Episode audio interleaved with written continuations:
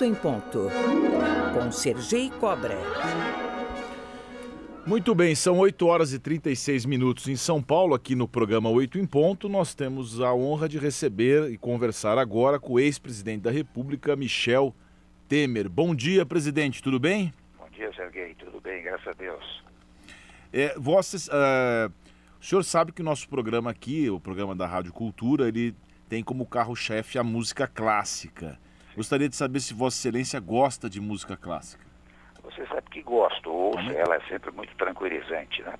Aliás, eu vou dizer, contar muito rapidamente um fato a você. Quando eu tinha uns 9 anos de idade, eu morava numa cidade pequena no interior e eu assisti um filme chamado A Noite Sonhamos, que é a vida do Chopin, o Chopin, não é? E eu me entusiasmei para aprender a tocar piano, mas na minha cidade não havia professor de piano. Né? Meu pai me inscreveu numa escola de datilografia eu aprendi datilografia com 9 anos.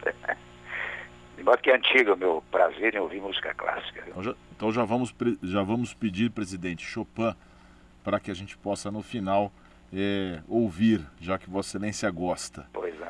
É, me diga uma coisa, como é que foi essa, como é que é esse processo de depois que exerce uma função tão importante, né, uma função tão é, acachapante do ponto de vista de rotinas, como é ter uma, digamos assim, uma vida normal depois de exercer um cargo tão fundamental num país?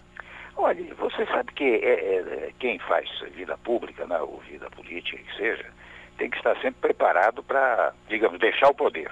Então eu, ao longo do tempo, como exerci muitas funções aqui no Estado de São Paulo, e também na área federal, no legislativo, no executivo, né, eu sempre punha na cabeça que num dado momento ia parar. E, portanto, quando, quando realmente você tem razão, é uma, não existe rotina né, no exercício das funções que eu desempenhei, especialmente nessa última de, de presidente, né? Mas eu, quando parei, eu disse, muito bem, agora vou me dedicar a outras coisas, vou me dedicar um pouco, a, naturalmente, a escrever, naturalmente, a advogar, eu sou advogado, né? É, eventualmente dar pareceres, né? fazer palestras, e é o que eu tenho feito. De modo que eu entrei numa rotina, é, digamos assim, é, de fora a parte da pandemia, que também atrapalhou a rotina, né? mas eu entrei numa rotina também de bastante, de bastante movimentação. Né? Então, não, você tem que estar preparado para isso, você tem que ter uma vida interior muito, muito sólida, muito fértil, né? para poder, como você diz aí, sair daquela rotina brutal, né? monumental, para uma rotina mais suave. Né? É, porque é muita, é muita diferença. De repente você está numa situação, está numa situação muito que envolve muitas, eh, muitos poderes, muitas, de repente você tem uma vida normal. Deve ser uma, deve ser um impacto muito grande, né? Ah, sem dúvida alguma. Mas é, tem que se compensar, compensar com isso. Né? Eu sempre fui muito dado à leitura, etc. Né? É, de modo que escrever, de modo que eu eu não tenho não tenho problemas em relação a isso, sabe? Aliás, o primeiro cargo que ocupei na minha vida foi o cargo de oficial de gabinete é, do secretário da Educação do Estado de São Paulo, isso lá pelos idos de 64. Né? E eu me lembro que eu substituí um colega que me disse, o Michel Temer, você não sabe o que é perder o poder.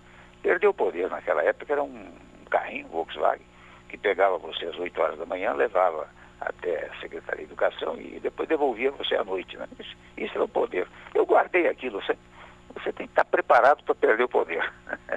Acho que isso tranquiliza o nosso espírito. Né?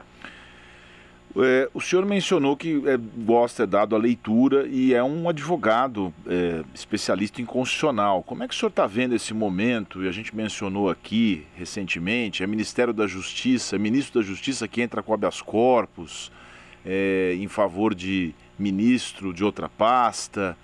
É Supremo Tribunal Federal que inaugura uma novidade de um inquérito policial, um inquérito dentro do Supremo e agora a AGU entrou com uma DIN para proteger cidadãos eh, que estão investigados na, nessa mesma investigação. Como é que o senhor avalia esse atual cenário político com, digamos assim, uma dispersão entre os poderes constituídos? Bom, em primeiro lugar eu respondo como você disse, eu sou eu sou muito, eu sou, estudei direito constitucional, tem muitas aulas, né? Então eu sou muito apegado ao texto constitucional. E a Constituição, é, para dizer uma obviedade, né, ela garante a independência entre os poderes, mas evidentemente determina a harmonia. E eu tenho dito com frequência, sempre que há desarmonia, o que há é uma inconstitucionalidade, porque é uma desobediência à soberania popular que criou o Estado brasileiro em 5 de outubro de 1988, não é? Mas, de qualquer maneira, é preciso analisar cada um desses fatos que você apontou. Por exemplo, o inquérito eh, do Supremo Tribunal Federal eh, diz respeito a uma. tem amparo, digamos assim, no regimento. Né? O regimento permite que, quando há uma, uma agressão ao Supremo, a membros do Supremo, eh, possa se abrir um inquérito. Interessante que isto nasceu, na verdade, dos tempos modernos, porque é, a agressão teria sido feita por meio da, dos, da, da, internet. Né? E hoje a questão das redes sociais, etc., ela penetra em todos os espaços. E foi a partir daí que se entendeu, né? esta é uma, uma, uma interpretação sistêmica, né? se entendeu que a agressão feita via internet também era uma agressão feita ao próprio Supremo, e daí porque o presidente Toffoli decidiu é, instaurar é, o inquérito. Né? É, esta questão do advogado-geral da União é, ingressar, para tomar outro tema, né? ingressar com uma ação em nome daqueles que tiveram impedidos ou excluídos os seus nomes do Twitter, Instagram, etc. Né? A argumentação que eu vi, eu confesso que, para dar um palpite sobre isso, precisaria examinar com muito vagar os autos, né? Mas a argumentação que eu ouvi foi de que, na verdade, é, estava proibindo porque eram questões ligadas ao governo. Né? Aí eu confesso que não saberia responder por inteiro, porque é, eu não sei bem se isso é verdadeiro ou não. De fato, entre as funções da Advocacia Geral da União, não está a de patrocinar, o, enfim, agir judicialmente em nome dos cidadãos, mas apenas em nome, em nome da União. Né? É, se, se realmente detectasse que isto foi só em nome do cidadão, sem nenhuma repercussão na União, evidentemente que não seria possível. Né? E essas coisas precisam aos poucos é, sendo comentadas, é, consertadas, é, portanto, como eu digo sempre, cumprir a tal da segurança jurídica, né? ela surge pelo cumprimento rigoroso da Constituição e da legislação infraconstitucional. Quando você sai dos limites constitucionais, é que você cria insegurança jurídica e, em consequência, instabilidade social. Né? No, plano, no plano político, presidente Michel Temer, ah, chegou para nós várias notícias que o atual presidente Jair Bolsonaro teria recorrido a conselhos seus como forma de melhorar a sua atuação no governo. É, até mesmo os mais ferrenhos defensores do presidente admitem que ele erra na, na calibragem das suas palavras, que ele tem um jeito inapropriado de, digamos, como diz o ministro Marco Aurélio do Supremo Tribunal Federal, não respeita algumas liturgias. Sim. E chegou para nós, em termos de notícia, que o senhor teria orientado eh, ou teria dado alguns palpites, alguns conselhos. Como é que foi isso? Olha, na verdade é o seguinte, eu, eu logo começou essa pandemia, né, essa, essa, o coronavírus, né, é, um mês depois, mais ou menos, eu, como o presidente Bolsonaro jamais criticou o meu governo, ao contrário, o que ele faz ao longo do tempo é dizer, olha, se não fosse o governo Temer ter feito isso e aquilo, etc, etc, né? É, não teríamos chegado até aqui, etc. Eu resolvi, eu próprio, ligar para ele é, num sábado à tarde, até sugerindo, naquela oportunidade, tem mais de 90 dias, né? Que eh, ele fizesse, decretasse um isolamento social por 12, 15 dias, revisável a cada, a cada período de 12, eh, 15 dias, né? De fora a parte, naturalmente, as atividades essenciais. Ele até achou muito interessante, eu, claro que eu pedi licença primeiro para dar, não um conselho, mas um palpite, né? É, que ele imediatamente autorizou, né? E, mas o fato é que, enfim, recebeu bem, mas, mas não levou não, não levou à execução prática essa, esse palpite. Né? Mais recentemente, há coisa uns 35 dias mais ou menos, ele, ele me ligou, estava ao lado de um assessor dele, eh, conversamos um pouco, daí ele mandou uma pessoa conversar comigo aqui em São Paulo. Eu, eu, eu repeti para, para, para, para, para o assessor, né, para ele, o que eu tenho dito em entrevistas. Por exemplo, eu achava muito, digamos assim, é, pouco, pouco prudente, né? É, você falar às oito e meia da manhã naquele cercadinho lá na saída é, do Alvorada, porque a palavra do presidente da República tem muita repercussão, tem muita força. Ele faz a pauta, a agenda do país. E não dá para você fazer a pauta do país às oito e meia da manhã, quando o dia está começando, né? Então, esse foi um primeiro palpite que eu dei. Um segundo, também dizer, olha, em nome da preservação da democracia, portanto, em nome da preservação do texto constitucional, porque é ele que estabelece o regime democrático, né? é, não é possível comparecer a, a, aglomerações humanas que preguem o fim do legislativo, o fechamento do Supremo, porque isto contraria a democracia. Né? Tem palpites nessa direção, mas muito assim do tipo pedindo licença. Né? Então eu repeti um pouco o que eu tenho dito em entrevistas. Né? É, de vez em quando diz, ah, ele recorreu a seu conselho. Não é exatamente isso. Ele acho que ouviu, naturalmente, o que eu andei falando, o que eu disse a pessoas ligadas a ele, a ele mesmo, né? É, e talvez tenha ajudado.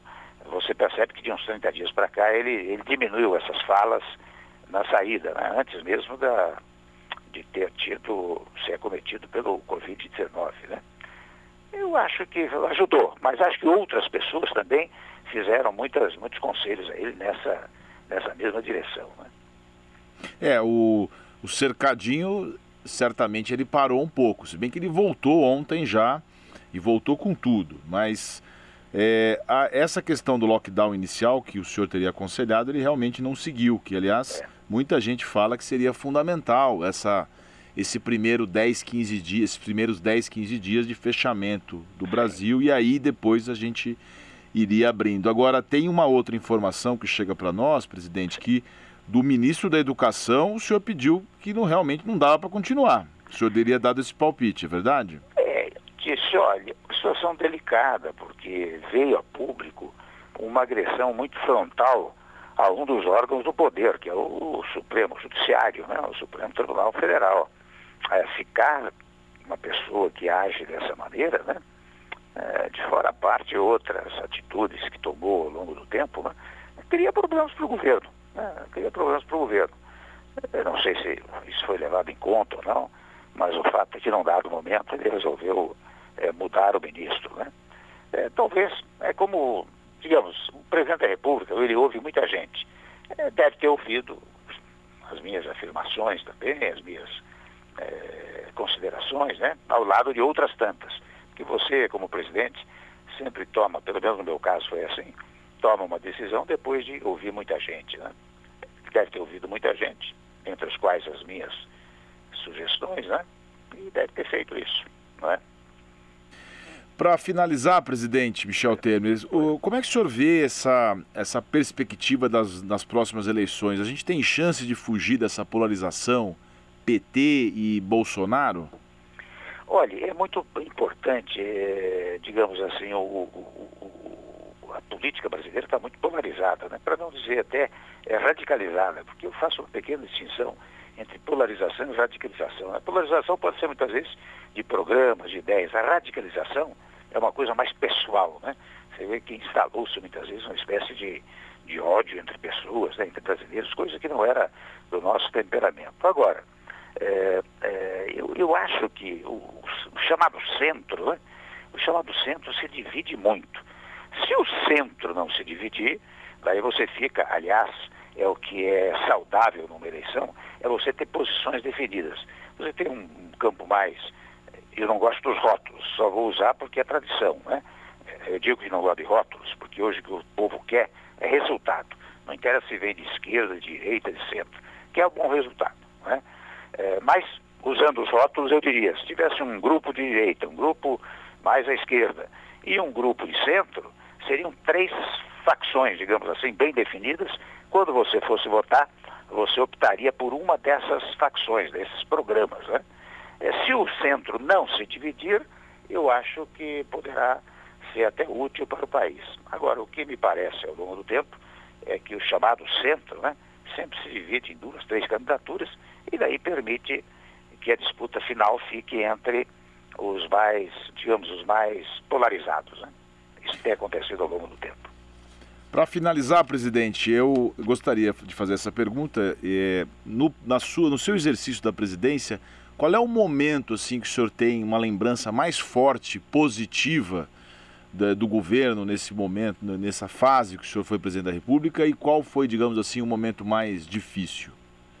Olha, o momento mais positivo foi quando eu percebi que tinha um apoio integral eh, do Congresso Nacional. Né? Logo no início do governo, nós propusemos o chamado uma emenda constitucional dificílima, que era a emenda do teto de gastos, né? que parte de um suposto eh, trivial. Né? Você não pode gastar mais do que aquilo que ganha. Né? É, se você gasta dois mil, ganha 2 mil, gasta 4 mil, no fim do ano você tem um problema. O Estado brasileiro também é assim, se você arrecada 100 e gasta 200, você cria um problema para o próprio Estado. Então, quando eu verifiquei, é, propusemos a emenda do teto de gastos públicos e tive um apoio significativo do Congresso, foi um grande momento, especialmente porque é, isso me permitiu as reformas do tipo reforma trabalhista, reforma do ensino médio, a moralização das estatais, a queda dos juros, a queda da inflação, né? foram momentos é, muito importantes para mim, né? muito importantes.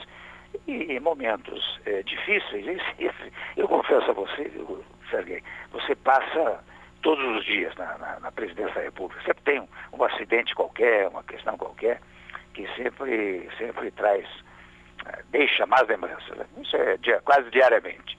Mas, eu, graças a Deus, é, o balanço que eu faço do meu governo ainda é positivo, na medida que eu acho que foi um governo reformista, e veja que não foi um governo de quatro, de oito anos, foi um governo de dois anos e meio. Né? Eu acho que eu deixei, deixei essa marca é, positiva, penso eu. Muito bem, conversamos ao vivo com ex-presidente da República, Michel Temer, aqui no Oito em Ponto a quem nós agradecemos muito a presença, a, a participação aqui no Oito em Ponto, presidente. E nós finalizamos a, a sua entrevista tocando Chopin em, é, em homenagem também à sua preferência musical. Muito obrigado, presidente, e um bom dia.